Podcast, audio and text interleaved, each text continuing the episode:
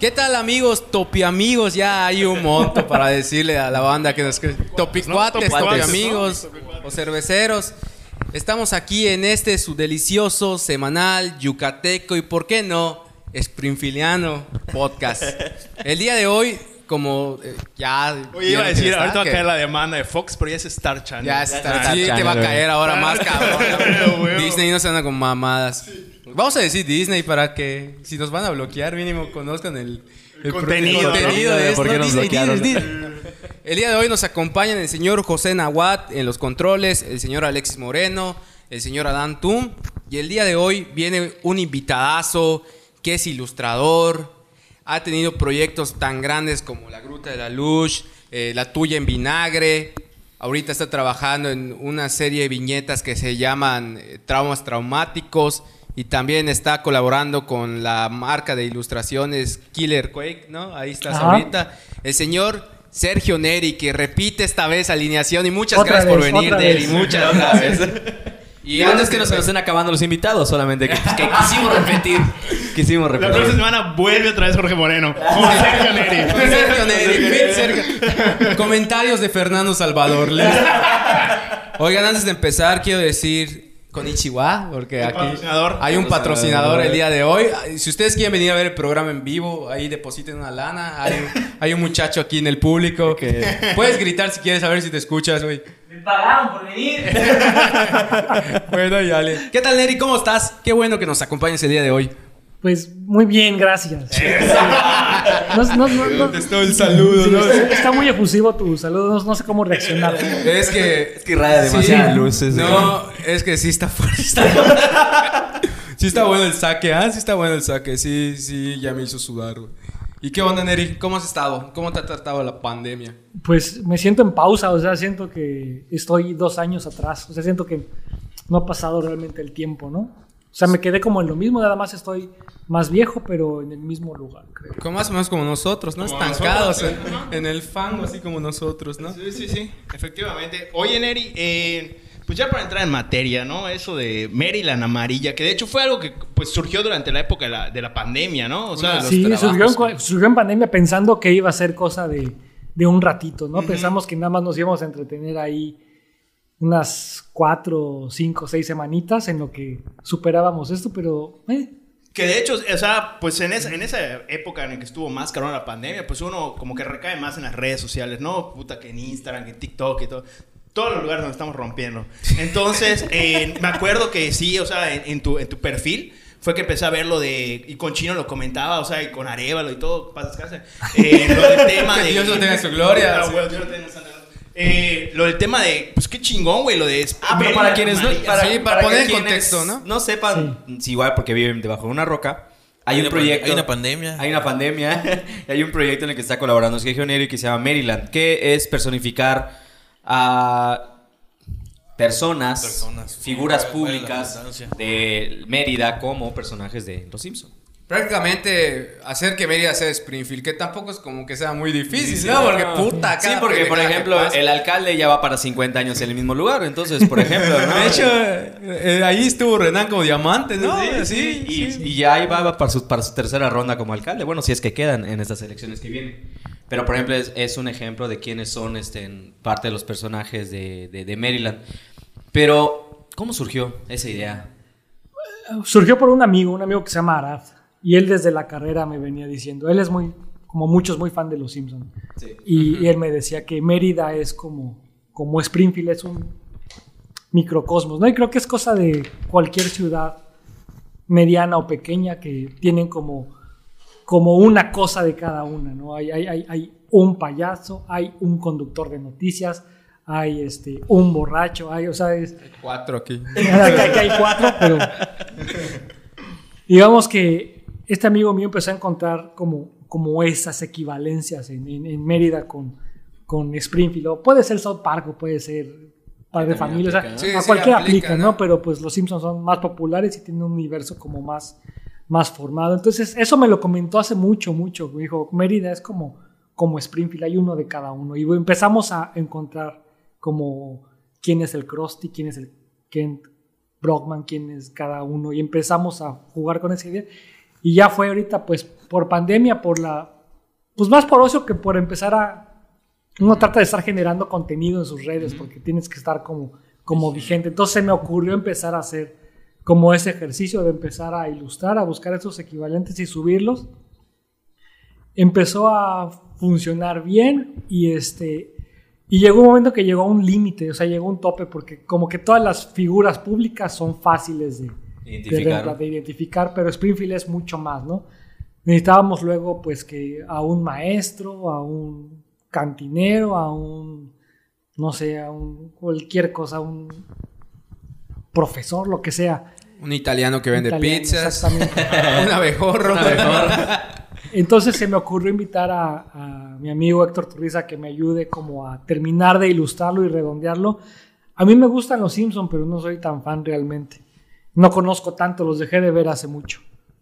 Y mi amigo es como más Cabronada, Sí, güey, molesto, sí. chino. Pues ya en este momento termina la entrevista de Sergio Neri. Muchas gracias. fan. Tienes que reconocerlo, ya dejaron de ser buenos. Sí, güey. Es como aquel que lo vuelvo a decir, güey, como que votó por Morena. Saben que la están cagando, pues no lo vamos a aceptar nunca, güey. Acéptalo, es pura nostalgia, es pura nostalgia. Sí, sí soy de acuerdo que hay el factor nostalgia está muy cabrón, pero también ahorita, por ejemplo, ya como que abrió un paréntesis de cultura Simpson. Ahorita, pues, pues como sigue vigente la serie, ya la- las edades de Homero pues se han adaptado, ¿no? Y la línea temporal se ha modificado. Ahorita, por ejemplo, Homero es un adolescente en los años 90. 90, ¿no? Y eso quiere decir que prácticamente la línea temporal de Homero con la mía ya va, va a coincidir. O sea, que en cualquier punto voy a hacer más clic con Homero. Y eso es más difícil de dejar, ¿no? O sea, como No, que- no va a suceder. Te voy a decir por qué. ¿Por qué? Los Simpsons son del 87, creo, 88. Ujú. Cuando empezaron los Simpsons yo tenía la edad de Bart.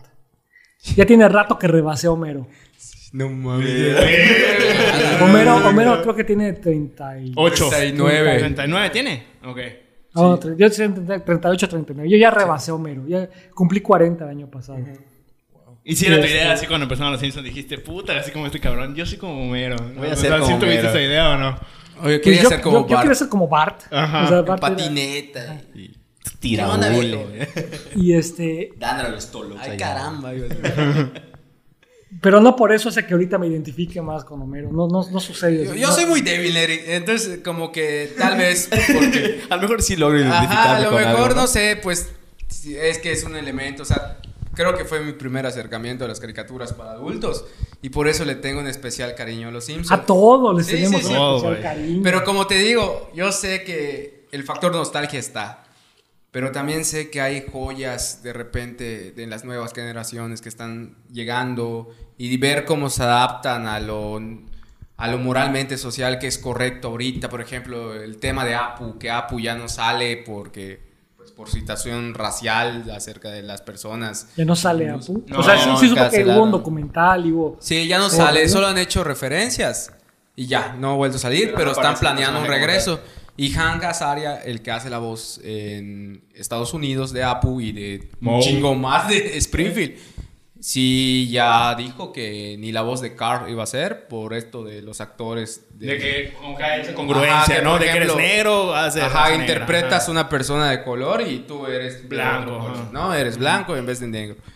Y él ya no iba a hacer eso, o sea, se quitó de la voz de Lou y de Carl, que son dos personas que hacían la misma voz, y también de Apu, porque quieren que ya sea una persona de origen hindú que Ah, bueno, una persona de origen hindú va a ser la voz de Apu, Sí. pero Apu va a seguir existiendo. Va a seguir existiendo, pero en lo que Ah. encuentran a la persona y todo esto va a salir. También ha habido la cancelación de personajes por la muerte de, los, de las voces reales. Ah, sí. Una de ellas es la maestra de Claro, Natrabapol. Apple.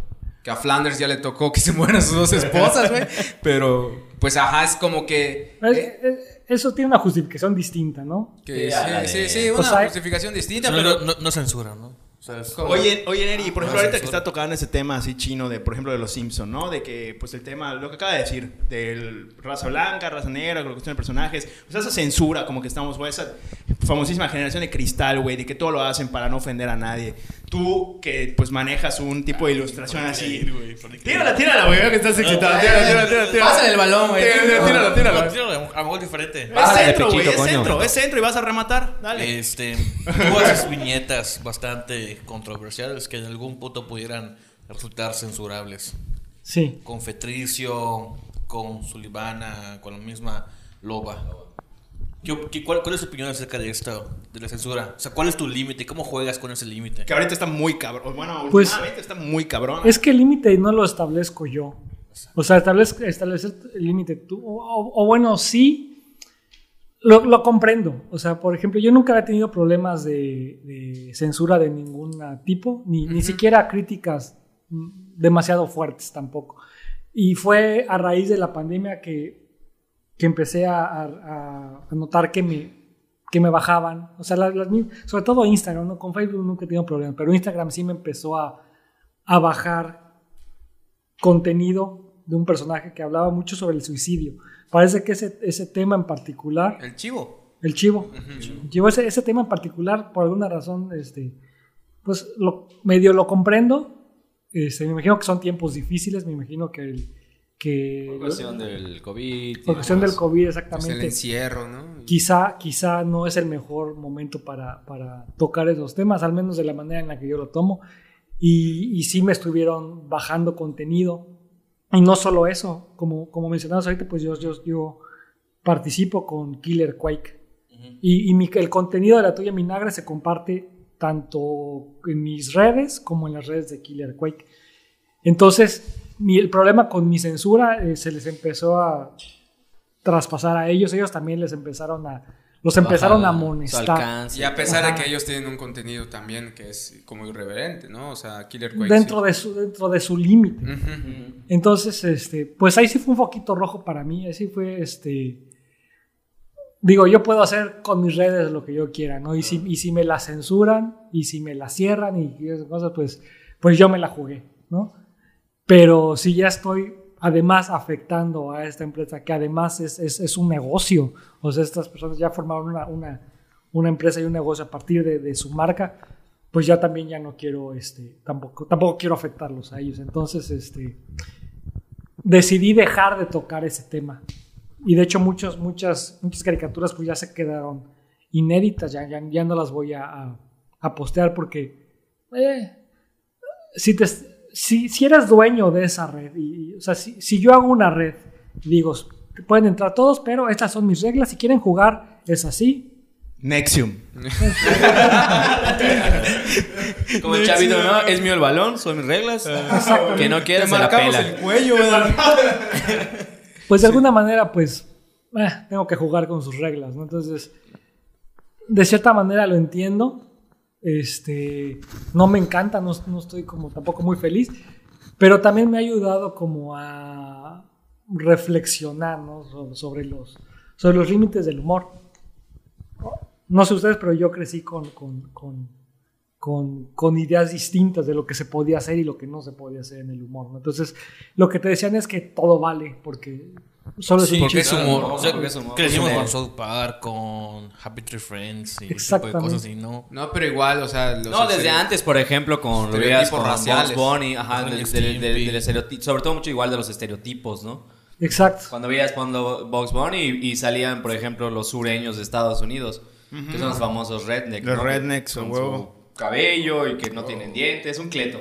O las placas, o igual, por ejemplo, las durante la Segunda Guerra Mundial que utilizaban las caricaturas como propaganda, ¿no? Ah, el Ujú. Pato Donald. Mm, Ajá, el pato Donald con los nazis, con los asiáticos, con los ojos rasgados, amarillos y todo eso, ¿no? O sea, sí, sí está muy gacho esto de la censura. Y pero- hablando un poco de esa misma censura, veo que tienes un nuevo proyecto, bueno, es un nuevo proyecto que está dentro de tus mismas redes, que es igual de lo que igual queríamos hablar prácticamente.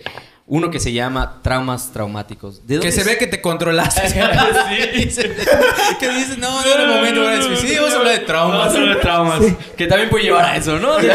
Casi no es como que estemos encerrados en nuestra casa y con tiempo para pensar en ellos. Pero, ajá, fíjate que nos dimos como que a, a- a la tarea de, de- de buscarnos en, en- recrear traumas. En, nuestro psique recrear traumas y fue muy culero. Yo, yo solo quiero preguntar algo, Neri. En la obra siempre aparecen dos personajes que comparten, pues, los, Ah, las historias. las historias.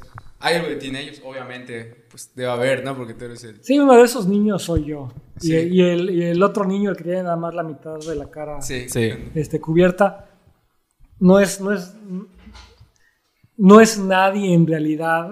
O sea, no te puedo decir, es fulanito, pero Ajá. Yo cuando era niño me cambié de casa muy seguido, tuve muchos cambios de casa, entonces tuve muchos cambios de amigos. Entonces siempre tenía un mejor amigo distinto, ¿no? Entonces me inventé a este niño, este personajito que funciona como mi mejor amigo, pero puede representar a cualquiera en cualquier situación que haya yo vivido. Y eh, parte de esos traumas... idea. Sí. ¿Algunos son tuyos? Todos. o sea, ¿Coronita es real? ¿Coronita? No digas coronita, ¿no? Mira, es que sí y no. Sí y no. Este, hay, hay, hay, hay, hay, hay, hay- las anécdotas son reales, pero están este, dramatizadas. Están exageradas o están acomodadas de tal forma que funcione como un relato. Entonces sí tiene muchas cosas de gente que, con la que yo conviví. En el caso particular de este coronita, si te fijas, le cambié el nombre. Sí. Porque yo efectivamente tenía un amigo, Ah, le cambiaste ya, ya no salió como... le decíamos coronita. Ajá. Y esta persona, este, yo hice un, yo hice un personaje que medio agarraba algunas cosas de él, pero no lo representa realmente. Ujú. Entonces decidí ponerle ese nombre y, y- y lo leyó y me reclamó. Me dice, oye, No mames. oye, qué mala onda que me representes así, que me veas así, yo soy tu amigo. Y pues le pedí disculpas, le cambié el nombre al personaje y, Coronota, sí. y ya ¿Cómo no- se llama ahora? Es- no, no sabía eso. Ahora se llama Mijail. Le puse- Mijail. Le puse Mijail. Eh, para poner en contextos, que chequen esa historieta de, de Mijael, porque sabe a preparar café muy bien, ¿ah? Y, y justamente hoy, hoy subí un, un- un, este, hoy, hoy subí un episodio nuevo.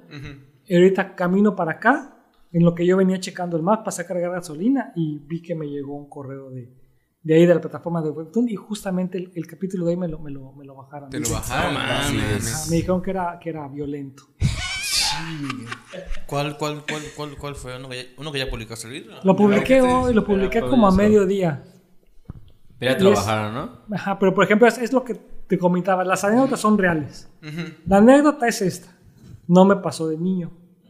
Pero Me está la, anécdota, Me la, ¿no? me la contó mi cuñado. Era. Mi, mi cuñado tenía un amigo que era un pariente que era. Trabajaba en una ambulancia. Entonces, este, esta persona, como que acudió a, a- a un accidente, habían atropellado a un, a un motociclista. Y el motociclista llegaron y aparentemente estaba bien. Se quería- estaba actuando bien, se levantó y todo. Dijo, no, este, no te levantes, tenemos que revisarte antes de que te vayas para dejarte ir. Vamos a, vamos a hacerte un examen rápido. Y el, motociclista dijo, no, no, no, no, no, no, no, estoy bien, me siento bien, no me pasó nada, nada más me caí, nada más me golpeé. Y dicen que cuando se, nada más me aprieta el casco, y que cuando se quitó el casco, La sangre. se lo levantó con la tapa de la cabeza. Se lo levantó con la tapa de la cabeza. Sírvete, Hannibal, dijo. No. Y este. Y se desconectó y cayó. Puta, a, a los, a los pollos hermanos, ¿no? Puta, ¿Sabes? sí, Como la corbata y chingos. Ghost Friend. Entonces la anécdota es real. Yo la dramaticé como de que yo iba con mi amigo en la calle caminando y nos, fuimos- nos encontramos un accidente y, y- y- y presenciamos eso, pero realmente no sucedió nunca así. O sea, como que solo está Sí, dramatizado. y qué chido, Además, Neri. ¿no? De verdad me siento bien de que esos traumas sean ajenos y no solo tuyos, porque si no te iba a dar dos así, cabrón. Y ya, ya desahógate así, ¿no? Oye, este, prácticamente, pues Espérate, recopil... antes, Así. Buen rostro, sí perdió. Sí, sí, sí, pero también esa es una cosa que me contó una tía que le pasó a un chavillo que- del barrio que conocía. Pero ya no te vamos a contar nada. Puta, siguiente trauma traumático. Es un podcast que no triunfó. y morimos así. Ya pretexto para reunirnos a tomar. Oye, ¿qué, cómo, qué, ¿cuál es la historia de Buen Rostro? ¿Cuál es? Para Ah, la del anillo. El, el chico que brinca la cerca y el anillo se entraba en la reja. Y se le, como que se le, se le pela. Se le pela el dedo. Se le pela el Ajá. dedo. ¿Y lo pierde o algo? No. No, no, no, esa es la segunda parte. La segunda Ah. parte es aún más interesante, pero no pudo ser muy gráfica. Llevaron a este niño a urgencias con el dedo pelado. Este. O por fortuna para él, el niño no estaba circuncisado. Entonces le pusieron el dedo en la punta y con la piel del prepucio lo costuraron alrededor para que la piel del prepucio le formara la piel de nuevo del dedo. Sí, sí, sí, sí. Entonces el chavito estuvo en recuperación bastantes días con el dedo aquí, con una, con una este, cosa aquí para poder hacer pipí, Una sonda, ¿no? Con una sonda. Y este, y pues hasta que el- la piel del prepucio le regeneró la del dedo y se lo pudieron. Oye, ella, ella no es así, güey. ¿Es familiar o algo? Nah, No, güey. Entonces ahora, no, es que iba a decir, entonces ya se chaquetea así. Qué horrible, ¿eh? Güey, mentalidad de tiburón esa madre. es que en la escuela le, le hacían esa broma. Verga, güey, así. Eres un buleador y casi la verga, güey. Sí, cabrón. Yo tengo una experiencia, bueno, una maestra, no una experiencia similar, una maestra nos contó algo parecido. No, no prepucio. No, no, no, a mí, no, a mí. No mames. No sé. Madre, güey, me sudado frío ahorita. No, nos contó que cuando estaba haciendo sus. Cuando todavía estaba estudiando para maestra, que te tocan hacer servicio social, pero te mandan a los pueblos más perdidos del mundo. Me tocó uno acá en Yucatán, pero dice que ella se, se durmió en el camino, en el coche, donde, cuando, porque iban en bolita, ¿no? Que les tocó con varios amigos en común en un pueblo y entonces tardaban como hora y media, dos horas en llegar. Y ella se durmió. Y que lo único que recordaba era haber despertado y estar tirada fuera del coche. Porque resulta que se habían accidentado, pero ella, sus- ella pensó que estaba soñando. Porque se había dormido en el camino. Y que cuando... Sí, cuando, cuando reaccionó, que el coche, el coche estaba volteado, su amigo seguía debajo del coche. Afortuna- todo afor- afortunadamente nadie falleció, pero su amigo seguía debajo del coche. Que una amiga estaba a la mitad del cuerpo fuera del coche y es la única que se levantó. Y que su amiga así de... No sé si decía el nombre de la maestra, pero se llamaba Sonia. Sonia, ayúdame. Y no sé qué, así como de película de terror de casi arrastrándose. Y ella así de caminando como tipo zombie. Y enfrente había una combi que se estampó contra el, contra la, el muro de contención porque iban de frente. Entonces, para evitarse, fue que se armó el desmadre, ¿no?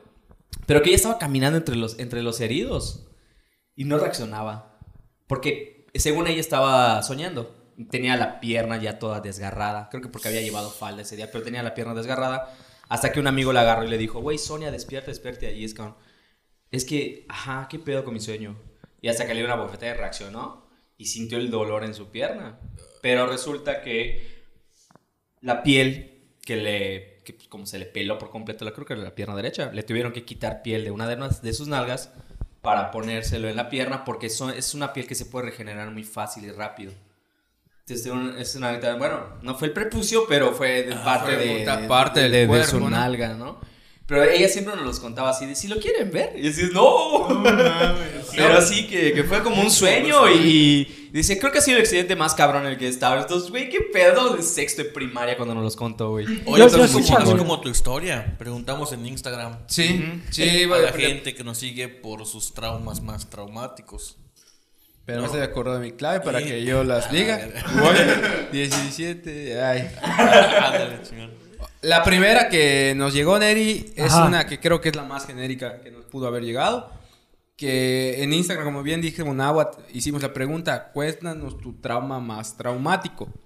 Y nos llegó esta que dice, cagar en la secundaria y no tener papel. Porque creo que...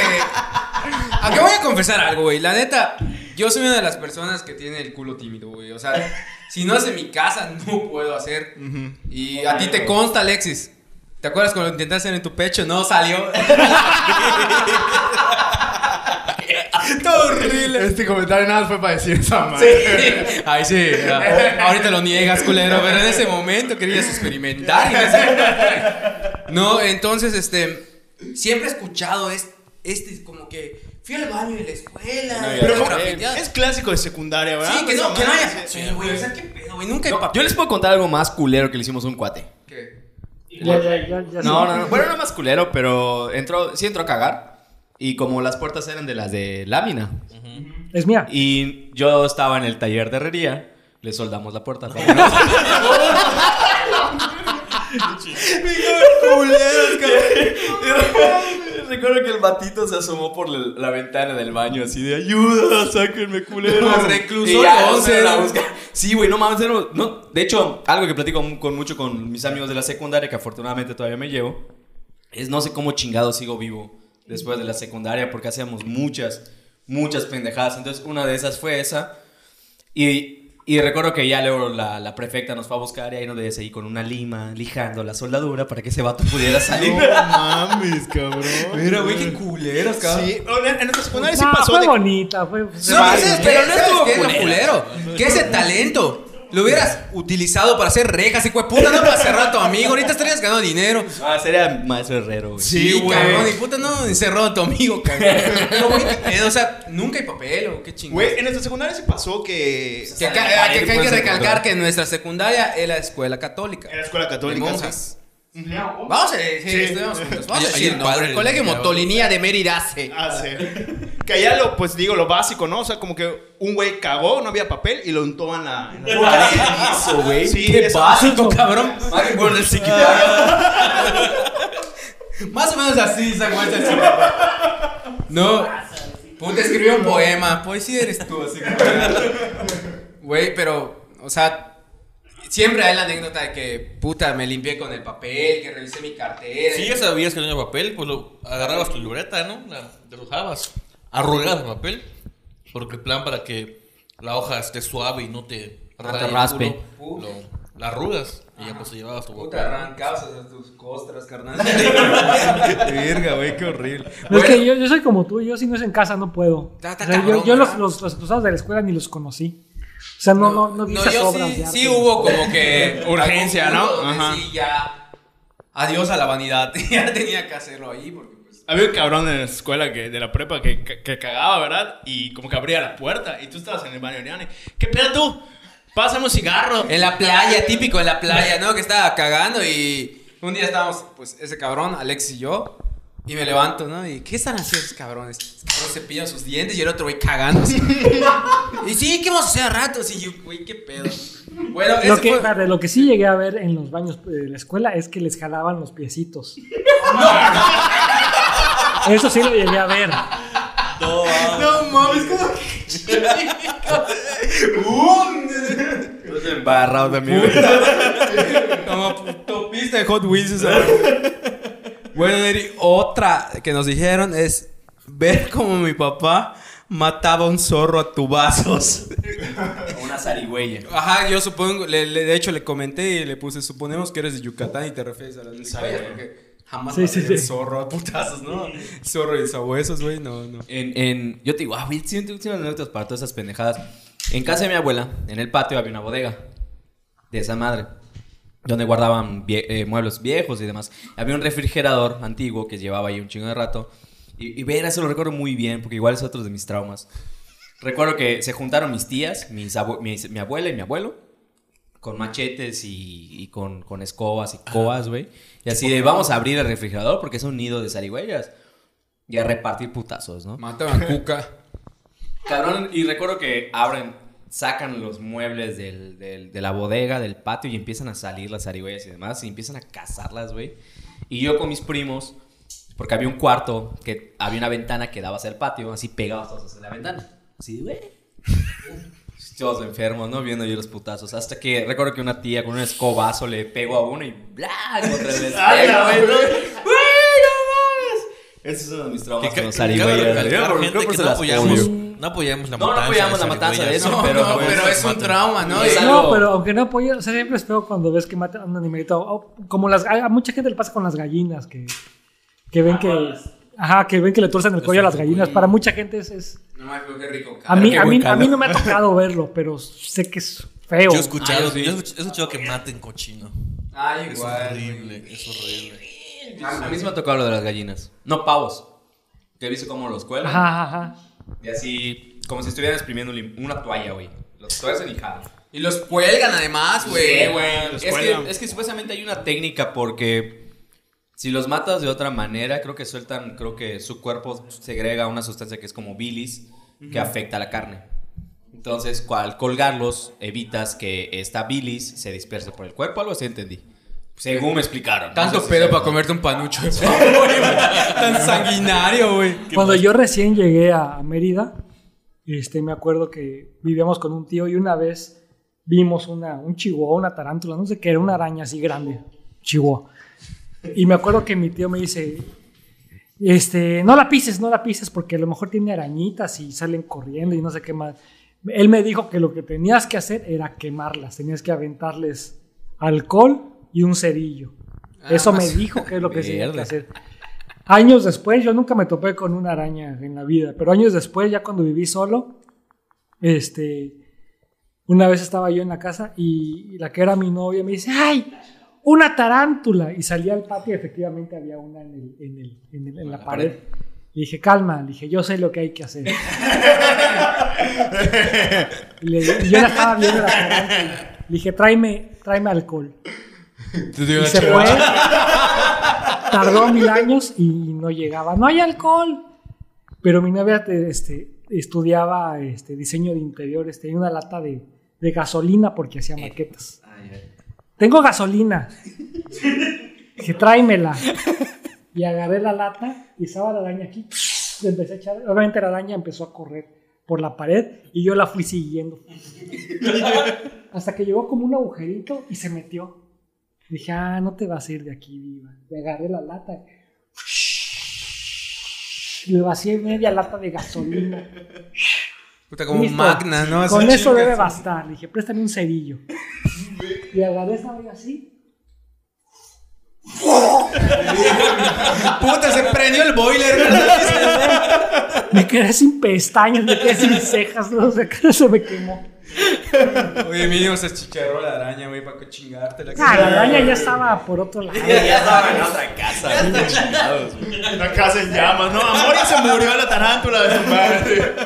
Incendio, güey. Oye, otro. Igual, ya, ya, ya luego entendí que es crueldad, no se debe hacer eso. Saquen a las arañitas al, Al al monte, patio. que No, se no, no, sí. lo hagan, yo era. O písenos, ¿no es cierto? Yo lo hice porque me dijeron que es lo que tenía que hacer. en esa construcción que tenemos de las nuevas personalidades, no dañan a los animales. Otro trauma. me, me daba mucha risa ese. Vi la pasión de Cristo en el cine cuando era niño.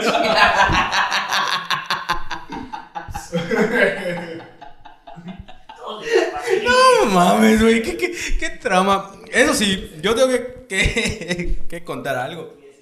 Que cuando se estrenó La Pasión de Cristo, que para los que viven debajo de una piedra o son ateos o no les gusta el cine, pues La Pasión de Cristo fue una película prácticamente de una hora y media para ver cómo se madreaban a Cristo y, y ver cómo a Mel Gibson, que fue el director, le encantaba pues utilizar la sangre. Sin embargo, para las personas que son pues religiosas, fue muy un fue como un hype, fue como un hype. Como Avengers. Fue como su Avengers. había- Snyder fue un universo cinematográfico bíblico Sí. que llegó a su punto. Y entonces, pues, descongelaron a Cristo, ¿no es cierto? Entonces, este, pues, ya sabes, el furor en la casa. Yo vivo en una colonia popular que tiene su iglesia como toda colonia popular. Y el padre, así, que, que vayan a verla, que está muy bonita. Y, y- y, pues yo fui al cine. Cuando llegamos al cine a verla, llega mi mamá y cinco boletos para la pasión, le dice al chavo. y está el chavo ahí de la señora, está metiendo un niño y la película es muy fuerte para él. Pero lo voy a dejar pasar solo para que vea cómo sufrió nuestro Señor por nosotros. Güey, y entré a ver la pasión de Cristo con mis palomitas, güey. Yo, yo ya era un niño, tenía como 11 años, creo. Nachos. Llegué con mis palomitas y. ¡Eh, cuatro! Y no sé qué, empieza el italiano, los fragelazos de Cristo. Güey, me acuerdo del silencio tan feo que había en el cine. Que usualmente cuando vas al cine, escuchas, a pesar de que está el Los ruido fuerte la murmullos, ¿no? película, que estás con la gente comiendo, no escuchabas ni una sola persona comiendo. Lloro gente, güey, ¿tú sabes? Sí, solo. sí. Entre ellas mi mamá. Viré a ver a mi mamá, mi mamá está. Mi abuela, mis tías también. No, Viré a ver a mis hermanos, güey, llorando. Me Como cuando mí fuiste ver mismo y lloré. Crepúsculo. como, como la primera que no, no había sufrido tanto. No, y, este, pues igual, o sea, en vez de que escuches la, a la gente comiendo, solo escuchabas el. Y resucita Cristo y mi mamá. ¡Wow! ¡Lo hicieron! ¡Lo vamos a hacer! Mandarle de sus energías mi mamá Cristo. Ya, gran, gran película. Oye, sí lo hizo. No, güey. Pero quiero pensar. Pero sí lo pensó. O sea, sí En lo su corazón lo hizo, en su corazón. Pero sí lo cree. No, orgasmo. Salud, madre, perdón. Pero. ¿Y a ti qué te, aquí, qué te provocó? A mí la pasión de Cristo me provocó, en un principio, obviamente, sí me asustó bastante ver los putazos, las escenas del diablo y todo eso, ¿no? Que sale el diablo cargando su morrito y el morrito era un enano con pelos en la espalda. ¿Pero tú lo viste como una ficción o lo viste como...? como- No, obviamente. Como la pues, verdadera pasión. Ajá, o sea, como que lo vi, ¿cómo te explico? Como que... Sí estabas al tanto porque éramos, estudiamos en Sí, una escuela pues, católica. pero ya sabes, te ves la pasión de Cristo, que ves a Cristo así intacto, maquillado, o sea, se lo están puteando y está así como íntegro, ¿no? Como que estuviera tomando el sol en tu Lumeito el pedo. Ah, huevo. Cuadritos. En cuadritos y todo, pero obviamente como que veía esa escena y según yo era la versión real, ya sabes. Ah, pues esta está cabrón. Sí, Es que aquí cabrón. lo pusieron como, como taco de pastor. No mames, cabrón, como, como ladrón de Tepito, güey, así lo dejaron, güey. Lo bajaban de la combi al vato, güey. Ah, sí, güey. La pasión de la combi de Cristo, cabrón. Y fue, sí, sí, fue como uno de los momentos más cagados que tenían de la ida al cine, ¿no?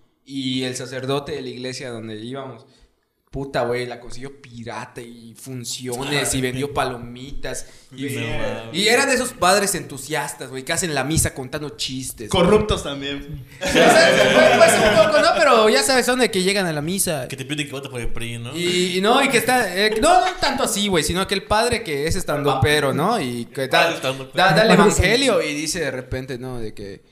Señor, te pedimos en el nombre del Padre por todos nuestros hermanos difuntos que descansan en. Pues en la plenitud de encontrarte y por todos los hermanos americanistas que están sufriendo ahorita por las chivas. Y las señoras, ¡ay, qué padre más loco! ¿verdad? Así, ¿no?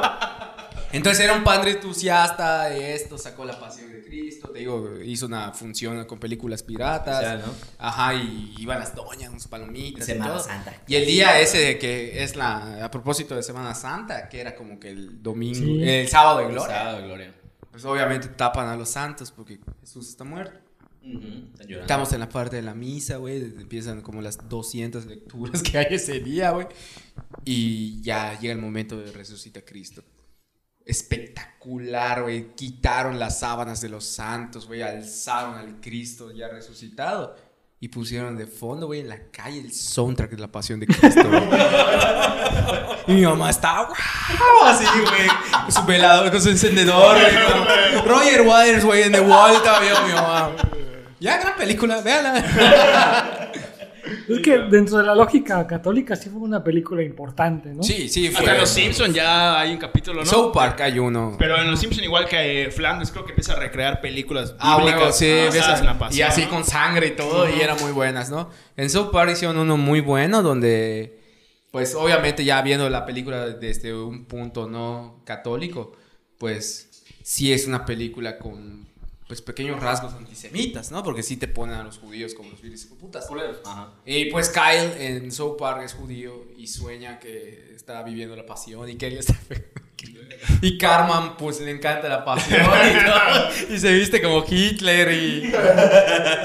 Y hay una parte que dice, we morten jutes podritos, como decía Hitler. Y la gente, vamos a seguir ese niño. Dice cosas raras en otro idioma, de seguro es arameo como en la película. Ya, gran, gran película, muy, muy fan. Nos dimos, nos dimos cuenta, ahorita cabrona tu, tu educación. Trauma. Pues sí, sí, sí reflejó como un trauma. Sí, fue un trauma, güey. porque- ¿Tú alguna vez has tenido así un trauma tipo... Bíblico. religioso? Ajá. Religioso, Nada. bíblico. Pues de niño me impresionaba mucho que mi papá me llevaba a, a la casa de papá Diosito. Y, este, y me impresionaba mucho ver ahí un señor clavado en una cruz con sangre. y- Era el conserje, el sacristán que limpia la iglesia, era cansado. ¿no? Pero fuera de eso, me, me separé de la iglesia desde muy chavillo, entonces me dejó de interesar mucho ese tema. Y no, Nada. No, realmente No preguntaste no. por qué la T. Es tiempo de venir. así. Otro trauma, Neri. Y aprovechando, dice: Ajá. apuñalaron a mi vecina. No, eso está feo. Y la ayudé a no desangrarse y pidiendo la ambulancia. No, esos temas están feos. No, esos no son traumas, güey. Es vivir en México. ¿Quién te lo envió para que lo dibuje? Muy feo, correo, te ¿no? mando DM así. Bueno, ya no, no hay que comentar mucho, sobre todo que hay unos temas muy recientes. De gente que Sí, ah, falleció, ¿no? En Tulum y todo ese caso, ¿no? Medio. En Colbosch también. Y ya ahorita sí hablamos de ese y le contestamos con una imagen de Valentín Elizalde, como podrás ver. Decía, ver una autopsia en vivo. El papá de mi mejor amigo era forense y nos invitó una vez a verlo. ¿Y, ¿Y por qué contesté a... ¿Por qué puse a Valentín Elizalde? Ah, porque- todos vimos autopsia después de los balazos. Cuando mataron a mi gallo de oro, eh, pues en ese tiempo eran los celulares así antiguitos, ¿no? Los Nokia 33. Y empezaban a 50, llegar no sé los qué. videos de él así agujereado por todos lados, güey. Sí, se, se viralizó la- el, el video de la autopsia de lo ves ahí acostado y el- los impactos de bala muy caros. Tú no tienes ninguna un trauma así con un cuerpo Con un cuerpo. muerto. No. No.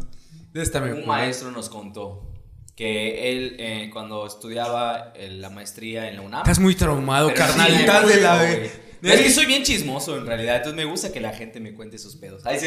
Mándale inbox, Neri. Ándale, Inbox. No, un maestro que nos dio sociología Mm. en la uni, que igual era así, metalero y la madre, ¿no?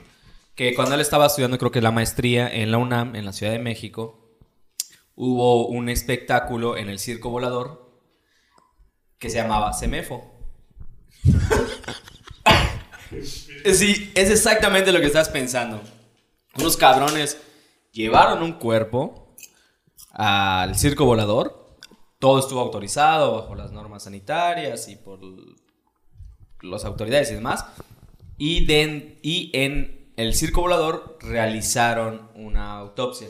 Mientras había música y luces de fondo así cabronas. Con fines este, educativos. Educativo, sí. Sí, Y de porque, arte, porque ¿no? lo explicaba, Sí. ¿no? Así como de- entre arte y educativo, ¿no? Se realiza esta disección de esta forma porque hay que sacar los órganos así. Y en el fondo. Así de- caso de no Cannibal Hammer Smash Face. Pero dice cabrón que dice que el- ese show sí le impactó porque ese vato pensó que era una puesta en escena más de música culera. Que era un maniquí. Con, con poca, con poco ruido como cualquier, como cualquier obra de, de- de teatro contemporáneo. Pero no era, era, era una autopsia en vivo. Sí, sí está fuerte. Sí, está cabrón. Ahora que, ahora, ahora que lo dices, güey. Bueno, tienes material, ¿eh? O sea, tienes para. Otro trauma que pusieron aquí, estaba esperando mi camión saliendo de la secundaria y vi cómo atropellaron a un señor en bicicleta, salió volando. No mames. Ya nos dimos cuenta que la secundaria es una época Sí, muy cabrona, ¿no? cabrón. sí, güey. ¿Tú has visto que atropellen a alguien en un accidente así? Por suerte no. He, visto este, ya cuando pasó el accidente. Pero este. Así el momento exacto y eso. De, de chavito sí era muy morboso. O sea, cuando veía que había tráfico y porque era un accidente, sí, sonaba yo. este, para ver qué pasó. Pero no, ahorita ya soy. Ya sí. Por ejemplo, si estoy en Facebook y Facebook me pone una imagen blureada, digo, no quiero ver, no quiero ver. Ah, que sale, ¿no? Ver foto. o sea, Luego le haces el pato con fuego, así. Le haces el pato, güey. Sí, güey. Desde el video de esas dos chicas y un cuarto Two Girls One Cup se me quitó el gusto. ¿Quieres más Siquilpac aprovechando de eso? Hay más Siquilpac. Ahí se me quitó el morbo. Dije, ya, ya no quiero ver. Yo, no- yo nunca lo he visto, güey. Otro, Ay, otro ¿no? trauma No, así súper escondido que acabas de activar. Oye, ¿nunca viste el video de One No lo Year veas, no lo veas. es que, es que yo soy un gran fan del porno y siento que ese puta me va a, a decepcionar, cabrón. Verga, No te va a decepcionar, te lo va a arruinar. Me lo va puta Nel. O te va a hacer que quieras saber nuevas experiencias. Uno nunca sabe qué puede encontrar en ese mundo tan vasto. No, ya ahorita cuando, cuando sé que es algo feo, o entrecierro así los ojos para verlo blureado, o prefiero ya, ya no verlo, ya, ya no, ya, Ya, no me ya. gusta. Es más, me gusta más este, la idea de, Imaginarlo. imaginarlo que, que- Y verlo, Que cariñositos, ¿no? Tus sangres arcoíris. así. Otro trauma que ya es el último que te vamos a comentar de las redes sociales es en el paradero un señor se acercó en su coche a masturbarse mientras nos veía. Emoticón de cara llorando. No, eso igual está feo. eso. Ya, Eso- eso- y eso, güey, como tengo una prima que, con- que casualmente estaba yo con ella ayer platicando. A ella le pasó cuatro veces de que la flashean, güey. Así de que vatos así. Que una vez estaba caminando yendo a su casa y un güey así de que estaba atrás de ella y como que hacía como que chocaba con ella. Y mi prima así de. O sea, ese cabrón así de que. Ah, disculpa, amiga. Y mi prima, no, no te preocupes. y que seguía caminando. Y como que volvió a hacer lo mismo el güey. Y mi prima, no, no, tranquilo. O sea, ya se paniqueaba así muy cabrón. Entonces creo que se cambió de como de, de hacer a mi prima y demás. Y volvió a cruzar el güey. Y ya cuando la vuelve a tocar, tiene así, puta, tiene su, su pena afuera. Y se lo muestra. Y puta, mi prima ya agarra y ya se, se- o sea, Nunca puta, he entendido por qué hacen es eso, lo que güey, no o sea, sé, güey. Y ya le pasó tres. Y ya le pasó tres veces, güey. O sea, y en el centro, o sea, en diferentes partes de la ciudad, le ha pasado que le han flashado por, por vatos. Güey, Sí, es, es- es más común de lo que, de lo que creemos. Sí, güey, sí. Tam- es que tam- tampoco es entiendo. sorprendente, ¿no? Como le preguntas a tus amigas y todas tienen una historia Todas así. Ese pedo, güey. Un cabrón que puta en el camión, que puta, o sea, por ejemplo, una conocida me contó la otra vez que fue a, a un bar del centro cuando se podía ir y que fue a bailar, estaba bailando ella con una amiga y nunca falta el cabrón que quiere ver a dos solas, a dos mujeres solas y les tira el pedo. Mi amiga le dijo, "Pues no, no, no, no vengo a eso, estoy haciendo otra cosa. Y el vato se emputó y ¿sabes qué hizo, güey? Sacó su pene y le orinó en la pierna. No mames.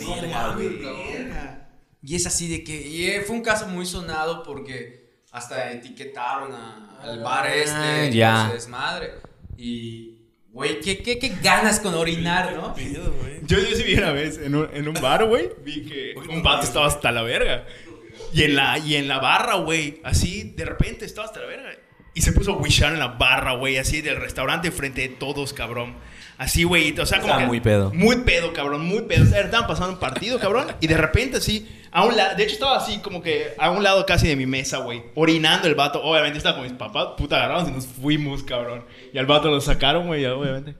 Y Ahora estaría puteado. No, pero es que a veces sí te dan ganas de orinar, güey. Bueno, ahí, ahí te la puedo como en medio comprar pensando que estaba tan borracho que no se dio Pienso cuenta. que caminó al baño. Pero ahí lo que tú cuentas es una agresión. Sí, directa. es una agresión, ¿no? Es, puta, no quieres estar conmigo, pues te marco un territorio, ¿no? Y pues, ¿por qué? O sea, los pues los animales, ¿por qué orinan, güey? Para marcar territorio. Que güey, me acabo, acabo de recordar que cuando estaba más morro, fuimos a un hotel eh, aquí en la playa con mis papás, mis papás, mi primo y yo. Entonces nos quedamos en el mismo cuarto, eran camas matrimoniales, dos camas matrimoniales, mis papás en una cama y yo dormía con mi primo en la otra. Entonces esa vez fue, fue como familiar el pedo y que mi papá se puso muy pedo, o sea, una borrachera muy cabrona. Pero mi primo y yo estábamos durmiendo, nunca nos dimos cuenta. Hasta el día siguiente que mi mamá, mi mamá estaba emputadísima con mi papá. Y así nos... sí, ¿Y qué pasó? Es que estaba tan pedo que efectivamente confundió el baño y nos iba a orinar a mi primo. Y, a. Nos iba a orinar y, y, y mi mamá obviamente agarró, se paró el chico y no, Víctor, que lo llevó puta al baño y ya, o sea, pero ya al día siguiente ya estaba pedado otra vez mi papá. Y desde esa fecha yo no puedo orinar. Eh, Oye, este, pues ya terminamos con los traumas de las redes sociales y ahora sí queremos compartir con Neri un poquito de traumas de nosotros y aprovechando este espacio para sacar lo que uno tiene adentro y pues porque no tengo dinero para pagar un psicólogo. Yo sí tengo un trauma, pero ahí va más. Mis papás, cuando era yo niño, tuvieron un amigo que era europeo, específicamente español. Se muda aquí, se hace amigos de mis papás, pues mis papás somos una familia muy, pues tú lo has visto, ¿no? Folclórica, por así decir. O sea, estamos ahí en las chelas y todo. Y ese güey, el español, desde que me vio, le cagué. Verga, ¿qué ibas a decir? Le encanté. No, no, no, no, no. no, Hijo de Estaba yo durmiendo y me tocó. ah. Puedo entender español, ¿no? No, no, güey, era así como que hacía fiestas y, oye, pues nomás no traigas al niño. Y mi papá, puta, pues es que no te dejaron, tiene que venir. ¿Qué edad tenías? Tenía como unos 8, 9. Ah, estabas morro. Y ese güey así. ya cagabas, güey. ¿no? Sí, sí, güey. Oye, ya cagabas, güey. cagando. Está cabrón, ¿verdad? Que te cae un niño, güey, así de, güey, ¿por qué, güey? Que no se No, puede es perfectamente entendible. Me cagan los niños. De hecho, te quiero romper la madre, güey. Bueno, el caso es que para resumir el trauma con ese cabrón que eh, pues emitía como que conducta, o sea, como comportamiento, que te dabas cuenta que yo le cagaba la madre, mis papás no se daban cuenta y yo sí. O ¿Pero sea, qué te hacía? Me hacía miradas. O sea, ¿Pero por ejemplo, qué? llegábamos y tenía como que puesta la mesa para que todos coman para el almuerzo. Te bajaba tu plato. Y a mí me junta el perro, güey. junto, junto a Bishop, no es cierto, me ponía una mesa aparte. No, tú como aquí, porque eres niño. Y así, y güey, pues obviamente mis papás no captaban el pedo. ¿Cuántos años tenías? Tenía como ocho. Ok. Un día llegamos a una fiesta y estaba ese hijo de su puta madre ahí. Y... ¿Mismo espacio temporal o ya ahorita? Ah, ya, ya, el mismo espacio temporal. Ok. Estábamos en una fiesta y yo estaba sentado junto a mis papás y ese cabrón llegó con su esposa, saludando a todos, saludando a todos y me saludó a mí. Hola, ¿cómo estás? Y me escupió, ¿no? Y yo, bien, y le di la mano porque vi que estaba saludando a todos, yo como un morro. No mames. Y entonces ese vato, al, cuando yo le di la mano, me jaló, güey, y me caí de la silla. No mames. No mames. Y mi papá, güey, se quedó así, que verga, ¿qué pasó? Todos, como que ni siquiera fue un ímpetu de defenderme o algo así. Como que no supo qué pedo. Como que ¿no? todos se sorprendieron, ¿no? Ajá, Hasta yo me siento mal. Y ya, me, y ya me paré y me senté, güey. ¿Lloraste? Y me, no, no, pero ah, tiene una moraleja, está chingona. Y me senté y lo vi. Y a la verga, así quedó, ¿no? Y como que todos se rieron, mandaron a la verga. Y mi papá se acercó y me dijo, le quiero romper la madre, pero tu mamá ya me dijo que no. Ese fue puta, no sé por qué lo hizo. Y a raíz de eso se dejaron de llevar. Y luego sí fue puta, se acercó a mí y me dijo, ¿estás bien? Es que a todos los que le he hecho eso, nunca han sobrevivido. Y tú eres fuerte. Y yo, ay, hijo de puta. Y dije, hijo de tu puta madre, te estás aprovechando de mí porque puedes, porque soy débil. Pero algún día voy a crecer y te va a llevar la verga. No mames. Mis papás dejaron de llevarse con ese cabrón. Verde. Entonces tuvieron un pleito y todo lo demás. Y un día, güey, me lo topo en Sam's Club, güey. Sentado. Y lo veo. Tiene que estar como. Güey, estaba yo caminando y lo vi. Es mi momento. Porque ya no lo saludaban y lo vi, güey. Y me acerqué y dije, tengo que sensoriar. se- eh, o sea, tener en cuenta que sí se, o sea, asegurarme que sí se. Ajá. Y me acerqué y le dije, Cerciorar. le agarré sensorial. Le agarré el así. Le dije, hola, ¿qué tal? Buenas tardes. Sí, quiero verme. ¿Qué buenas tardes? ¿No se acuerda de mí, señor? No, me dice. Soy Chucho, el hijo de Don Villa, mi papá. Ah, Chucho. Se queda así. Ah, sí. Ya sabes, habló como español que no voy a imitar eso. ¿Cómo has estado? Que no sé, que no te vi desde que eras un Te dio chaval. la mano, y me dio la mano. No mames. Hijo de puta. Hijo de tu puta. Y lo jalé, güey. Se cayó, güey. Se cayó en Sam's Club, güey. bonito, güey. Y cuando se cayó su esposa, no mames, que no sé que ya está grande el señor, güey. y, ya, y ya luego lo, 80 años. lo, lo alcé, güey, y lo senté. Ya, disculpe, es que no me di mi fuerza, lo siento, que espero que esté bien y me fui. Y mi mamá estaba llegando al ver que lo tiré. Y cuando llegó mi mamá, le dije, mamá, es don Joaquín. Ya salió una deuda que tenía de infante. Bien, eres, eres mi ídolo, cabrón. Y me fui, güey. Es mi ídolo, Y me güey. fui y hasta la fecha he escuchado rumores de que el señor ya falleció y todo eso. Verga. Pero lo logré, güey. Se cayó, güey. Se cayó. O sea, es que lógicamente- Por el golpe que recibió, Se ¿no, cayó, güey? se cayó, güey, se ¿Hace cuánto tiempo fue esa madre? Se cayó en güey. Tenía 16 años. La fecha que después de esa madre fue 16 años. Y eso Ocho años después. Good y, karma, y güey. fue como que un secreto que guardaba voces porque pues no me gustaba decir que le hice algo a una persona mayor, ¿no? O Ah, sea, pero se lo merecía. No, bien por culero. Está bien, güey. güey, sí. se lo merecía. y ese día dije, algún día voy a tener un podcast y voy a brindar por eso. Salud. Salud por los gachos. Y así es como Emanuel Villanueva ese día vengó la conquista de México, carnal. Así. Español. Yo era Hernán Cortés Jala, puto. Francisco de Montejo Jala. pendejo. ¿Ustedes qué pedo? ¿Ustedes tienen algún trauma? Tú sí, ya sabemos que sí, carnal. sí, chingos, güey. Eh, bueno, yo me, me accidenté. Tengo que, tengo que primero asesorarme de eso. Porque aquí en la muñeca, del lado izquierdo, tengo una cortadura que casi llegaba a la, a la vena principal. Entonces yo recuerdo que estaba morrito, tendría como unos 8 o 9 años. Y la ventana de mi casa, recuerdo que era un día muy caluroso de la verga. Estaba sin player y la chingada, pero había un calor de la, de, de la chingada y estaba en el cuarto.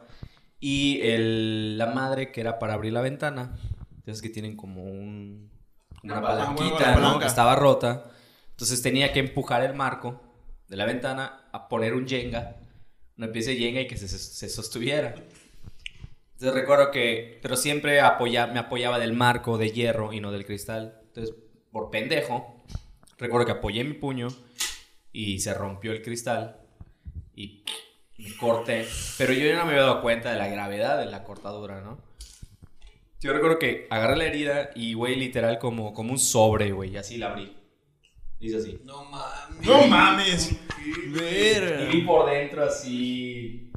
El músculo y la grasa, güey, porque es mi rojo. Con razón eres Rojo. metalero. Rojo y blanco, Con güey. razón ya luego que te cortabas ya. Ya, ya, era- ya, placer, ya era- no, ya estaba por puro trauma, ¿no? O sea, por, por puro placer. No, y vi así el charco de sangre. Recuerdo que apreté mi muñeca y le dije a mi mamá, mamá, me corté.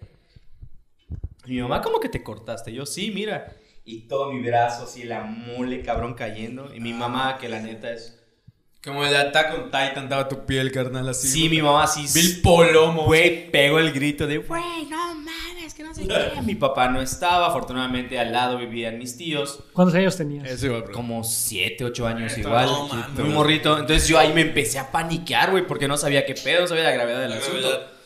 Entonces mi mamá sí me envolvió la muñeca y mi tío me dijo, súbele al coche la chingada. Y me subieron a la parte atrás y llegamos al hospital. Oye, se gasó. ¿De qué le pasó al cerebro? Se gastó. Gastar hizo. Recuerdo que llegué al hospital y, y no ha sido la... Fue la... No, fue la como la segunda o tercera vez que me, que me costuraban por una herida. Pero fue la más culera. Porque recuerdo que como fue una, fue una cortadura muy profunda y demás, cuando me estaban echando el agua oxigenada. Checa esa madre. Ah, verga, sí, esto, sí, sí, a huevo. Por fuera fueron dos-. Dice KR Kate Reiniere. esto. Dice D. Bar por, dice. por fuera fueron 1, 2, 3, 4, 5, 6, 7, 8 puntos y por dentro fueron 7. O sea, fueron 15 puntadas en total, güey. Pero cuando, te digo, no me habían, no me habían anestesiado ni nada, güey, me estaban echando el agua oxigenada. Verga, fueron, fue la tortura más culera que he sentido en mi vida, güey, porque me ardía de a madres, güey. Y, y mi mamá, mi mamá, veía a mi mamá. A mí lo que me desesperaba en realidad no era la herida, era ver a mi mamá desesperada, güey. Entonces mi mamá, igual tengo, un- en, en- en la familia hay un médico que son, bueno, hay médicos. Y ellos era mi tío que trabaja en ese hospital y voy a llamar a mi cuñado para que él venga a la tienda y no sé qué. No, señora, tranquila, aquí le vamos a atender. Es que no mamen. Porque si te, o sea, te digo, si te das cuenta, estuvo aquí como un par de centímetros de, de la vena principal. Entonces, puta, me costura, ya me pusieron anestesia, me costuraron en la madre, ¿no? Y ya cuando llegué a mi casa, puta, llego todo tranquilo, voy a mi cuarto, pero cosa el, cha- el charco de sangre que seguía ya todo seco, porque pues todo el, día que estuvimos en el hospital. Y ya, a- es igual que sí, se sintió culero, fue a, a- a mi hermano cuando llegó, me, abrazó y se puso a llorar y me dijo, güey, es que me dijeron que te habías cortado la vena y te iba a llevar a la verga y no sé qué, güey, te ibas a morir y yo, güey. Es Enrique ellas traumas. Tenías trauma, güey, es material cabrón, güey. Creo que tú- El mío no está tan cabrón, pero sí, sí, eso es lo que es ahorita me, me afecta un poco. Cuando yo era chico, Hasta toma aire, güey. Ve la cara de Neri de puta, ¿te das cuenta de en qué lugar me viene a meter, güey? no, no, no recuerdo la edad, pero sí está yo chavito. Ponles tú unos 12 años. Está chico. Pero hermano, estás contando. Yo siempre, yo, yo siempre he querido, siempre quise ser veterinario, o sea, estudiar veterinaria. Siempre me han gustado los animales y desde chiquito. Y este, y pues siempre, siempre hemos tenido perros. Y eh, resulta que, pues antes se daba mucho de que a los perritos les cortaban la, La cola, ajá. que porque era mejor, era, era más estético, ¿no? Según yo, era un, un- era un pero eso es normal, es a todos. Pues es que con eso crecimos. Algo, algo que ibas a, algo que ibas a aprender igual en la, en, en- en la universidad de veterinaria o lo que sea. Y este, un día un perro nuevo llegó a la casa, nació y había que llevarlo que corten la cola. Y yo, pues como buen fan de la veterinaria, que no sabía nada, pedí pasar a ver el procedimiento de que cortaran la cola al, al perrito. Bueno, entro normal, veo que le amarran la colita al perrito como que para... para para- la sangre, ¿no? Ah, sí, justamente eso. Cortan la cola y ya ahí y veías como el, el hueso y la carne. O sea, yo todo eso eh, lo vi, lo vi, lo vi, lo vi. ¿Cuántos años En tenías? persona, como 12 años. Y después de cortar, cauterizan con un cautín. El señor, o sea, así no sé si realmente era, era así el proceso. Como para cauterizar, ¿no? Ajá, Y el perro cautín- chille y el- chille, el que eh, sí, llorando. Lo que usas Ah, para, es como para que- soldar Soldar, Soldar. que quema. es en cables de electricidad. Bueno, entonces cauterizan la herida y La la, queman. carne se quema, güey. Y huele. Y huele a carne de perro quemada. güey. Mira que ganas de un taco de pastor. Desde entonces, cada que huelo carne quemada, asada, lo que sea. No, toca to- un perrito. no- no todas las carnes. Hay, hay ciertas carnes que huelen a lo mismo. O sea, todavía recuerdo hasta ahora. El olor de esa, de esa cubierta quemada. Pero aquí tampoco. Hay que usarte para radar en las taquerías a ver qué es el lazo bueno, aquí podemos comer. El lazo que la carne que estoy comiendo o que puedo estar comiendo es de perro, güey, porque huele igualito. Con razón, el día que fuimos a mi casa, una comer, lloraste, comer, cabrón. Lloraste, güey, abrazas a mi gato y no sé qué. Yo, tengo, yo tengo la mía, es un poco escatológica. Bueno, bastante escatológica, pero. Solo es escatológico. Ah, en su puta vida he utilizado esa palabra. Yo lo Ya que no sé hoy, era mi palabra, era mi calendario, palabra del día, escatológico.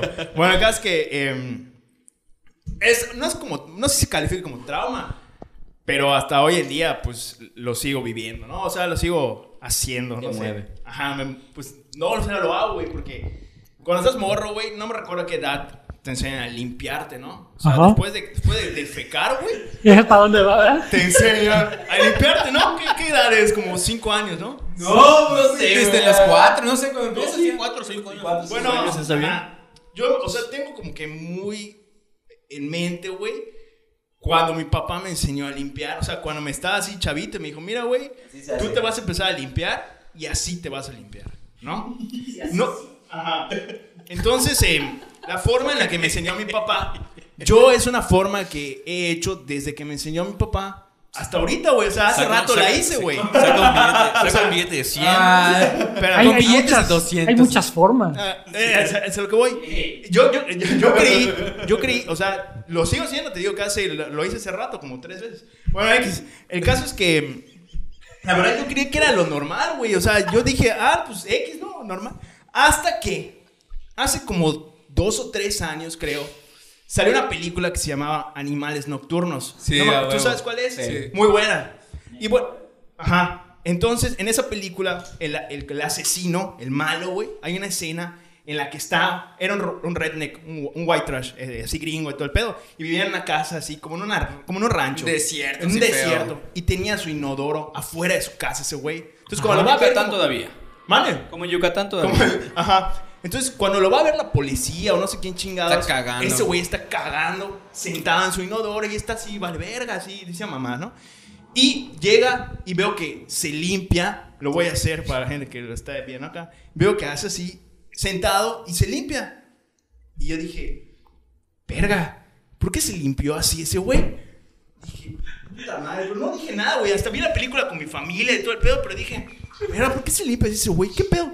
Y me sacó de pedo y desde eso, ya tiene como tres años la película. Nunca se lo había comentado a nadie. Hasta ahorita que te abriste. te lo estoy comentando. Porque eh, hace unos meses yo estaba en el baño de casa de mi novia haciendo, pues, el número dos. Futura esposa, cabe recalcar. Cagando, güey. Estaba cagando. ¿Vas a cagar a casa de tu novia? No, pues, Futura es que- esposa. Futura esposa. Ya está la confianza, güey. Ya la confianza ya está del otro lado. Tiene el anillo, ya se puede hacer lo que sea. Bueno, X. El caso es que pues yo estaba cagando y todo el pedo.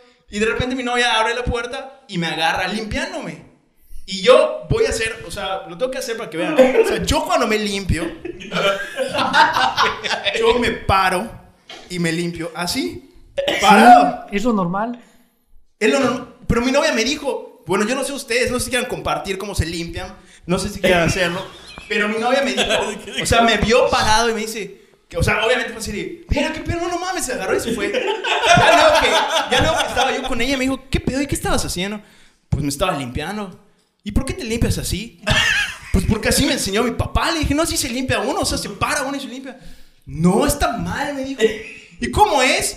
Y ya me enseñó que es como en la película. Entonces, pues, Sentado. era lo que yo quería compartirles, que no si es como un trauma, pero llevo 30 años haciéndolo. Y no, y no me veo con la mente de cambiar la forma de limpiarme, porque lo he intentado, pero siento que, o sea, como que no voy a quedar muy limpio. Ya está. Es que mira, yo, yo, yo soy Team tú, porque yo entiendo que es así, porque te tienes que parar primero para ver qué hiciste, para ver si estás bien de la panza, o sea, si, si- Sí, sí, no es esa la, la que no nomás te engañó, ¿no? Que está limpio luego. tienes, que, Igual. tienes que pararte a ver qué hiciste. Sí, sí. Y, y, pues tienes que parar, no, no vas a acechar así nomás entre las Pero, o piernas. sea, ah, es pa- para calcular Pero- cuántas veces hay que pasar. Pero a mí me pasó hace poquito algo similar a tú, porque de repente me enteré que la gente usa este toallitas húmedas. Yo, yo lo estaba haciendo ahorita, es por la edad. Yo por la edad. yo lo empecé a hacer. Ajá. Lo empezó a hacer de que al final. Para mí es una novedad. Yo, yo, yo jamás había escuchado De repente, cuando tenías un trabajo muy cabrón, pues ir mojabas papel, ¿no? Sí, Y ajá. te- te- Papel, güey. Con papel se limpia. No, no agarran Puta, tú, tú, ¿cómo se llama esto? ¿Cómo se llama esto? Con hoja santa. Pipirinal, hijo de puta, agarras. Con hoja santa, tu culo huele a anís, cabrón. Qué bueno saber que eres Sí, team soy parado. Team Alexis. Gracias, güey. Parado. Me imagino que ustedes son team sentado porque no dijeron nada. Mira, nos rompiste la madre a todos, güey. Ni Neri ha dibujado algo como tú. Trauma. Esa es una buena Neri. Hay que dibujarla, hay que dibujarla, la neta. Que Pero estaba en un más, más que trauma es desconcertante, ¿no? Como descubrir que estás haciendo algo mal toda tu vida, Toda ¿no? tu vida, güey, sí, Exacto, ajá. sí, sí, sí. Puta, vas a, vas a crear un dilema en redes sociales cuando hagas esas Ah, vamos, vamos a hacer el debate, chingue su madre, güey. Te Pues es como el mismo debate de, del botecito. ¿Se, se ocupa o no se ocupa el botecito? Eso yo nunca lo he terminado de entender. A huevo. ¿Tú lo utilizas el bote? Sí. Creo que eso le- Sí, depende, porque me de- enseñaron depende que- de las tuberías, del, del Ah, lugar y lo la que- presión. sí. Y la presión que se tenga. Por ejemplo, en Japón, güey, a mí me pasó, iba a los baños de Japón. No papel. Ah, no, ya ellos te limpian, cabrón. Ah, te no. separa el inodoro y te haces así. Konnichiwa, te dice el vacín y todo el pedo, güey, pero... Chorritas y Pero no había, obviamente, donde tirar. Y yo, ¿qué hago? Lo, lo guardas en tu bolsa y luego lo tiras. Lo ¿o que pasa es que hay sistemas de drenajes que sí eh, son especializados para el de- los, los desechos humanos. Pero aquí en Yucatán, el mismo sistema de drenaje es el mismo que se usa para el agua potable. No, luego es un pedo, güey. Ve a Japón, puta, por eso Por eso, por eso no te piden que, que, que, o sea, el mismo sistema de drenaje que se fusiona con el de, de drenaje de agua potable. Entonces, por eso no, no te piden que tires lo, el- los, los, tu, tu papel dentro del... del Y además, del o sea, también el papel de Japón. porque no, no, era hay un, no hay un proceso para poder limpiar y tra- darle tratamiento a esa misma agua. O sea, no pueden limpiar el Todavía, papel, pero sí, sí. pueden limpiar la caca. Pero, pero, pues, Güey, y para que vean, nada más para cerrar, todavía ayer vi a mi novia y no sé qué estábamos hablando. Y me dijo, sí, cuando tengamos hijos les voy a enseñar a limpiarse piel, me dijo. ah, a ver, remate, güey. Pues, mientras el resultado, el, o sea, mientras sea el guante blanco, o sea, Exactamente. ¿Algún trauma que quieras compartir con nosotros?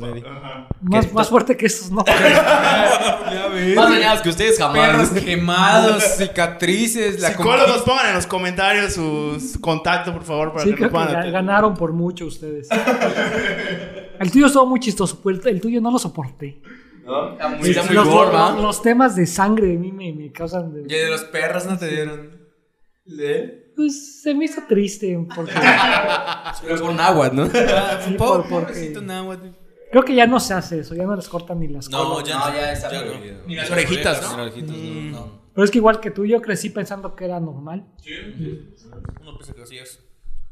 Verga, güey, qué cabrón todo eso. Lo siento por, lo siento por ponerte incómodo. Creo que es que he sido de mis traumas así más cabrones. Es que he tenido muchos accidentes en realidad. Creo por eso no estoy bien. Me han atropellado. Yo no puedo ver sangre.